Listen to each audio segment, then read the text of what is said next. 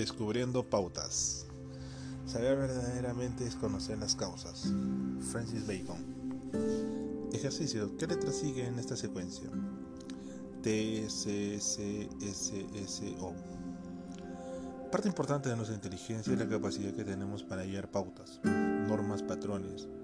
Gregor Mendel dio con una relación estadística entre los caracteres dominantes y recesivos en la herencia biológica y elaboró así su teoría genética. Charles Darwin advirtió que la presencia de pautas fisiológicas y de comportamiento que lo llevaron a formular la teoría de la evolución. George Hubble halló una pauta entre la distancia de las galaxias y el ritmo de su retroceso, para concluir así que el universo se expande.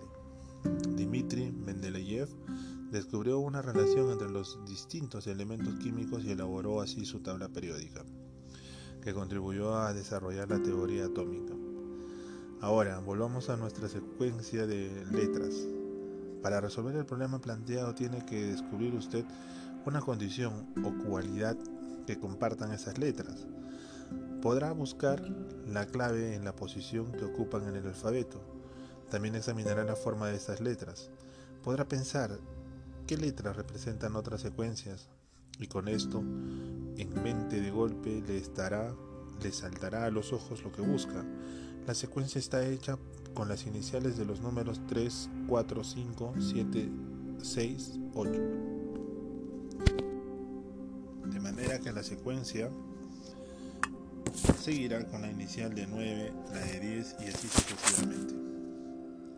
Ejercicio. Observe las siguientes figuras y descubra cuál difiere del resto. Redondo, cuadrado, triángulo isósceles, cono. Si pensó que la figura diferente es el círculo, estará en lo correcto, puesto que es la única forma sin líneas rectas. Sin embargo, si pensó que el cuadrado no corresponde al grupo, también estará en lo correcto, puesto que es la única figura con ángulos rectos solamente. Ahora bien, si pensó en el triángulo, entonces también habrá acertado, ya que es la única forma no simétrica entre las cinco. En cuanto a la cuña, podría ser, puesto que no hay otra figura con rectas y curvas. Y por fin la quinta figura es la única con una hendedura en sus bordes. Para decirlo en pocas palabras, las cinco figuras difieren entre sí, de que todas comparten una misma cualidad, lo que significa a su vez que todas son similares.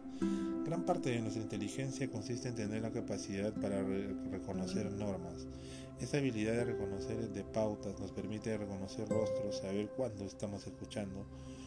Wagner reconocer el modo de caminar de un amigo a la distancia, nuestra tendencia a formular opiniones y generalizar también es una extensión de nuestros impulsos para que todo el mundo sea una pauta. Consejo, la respuesta correcta depende de lo que esté buscando.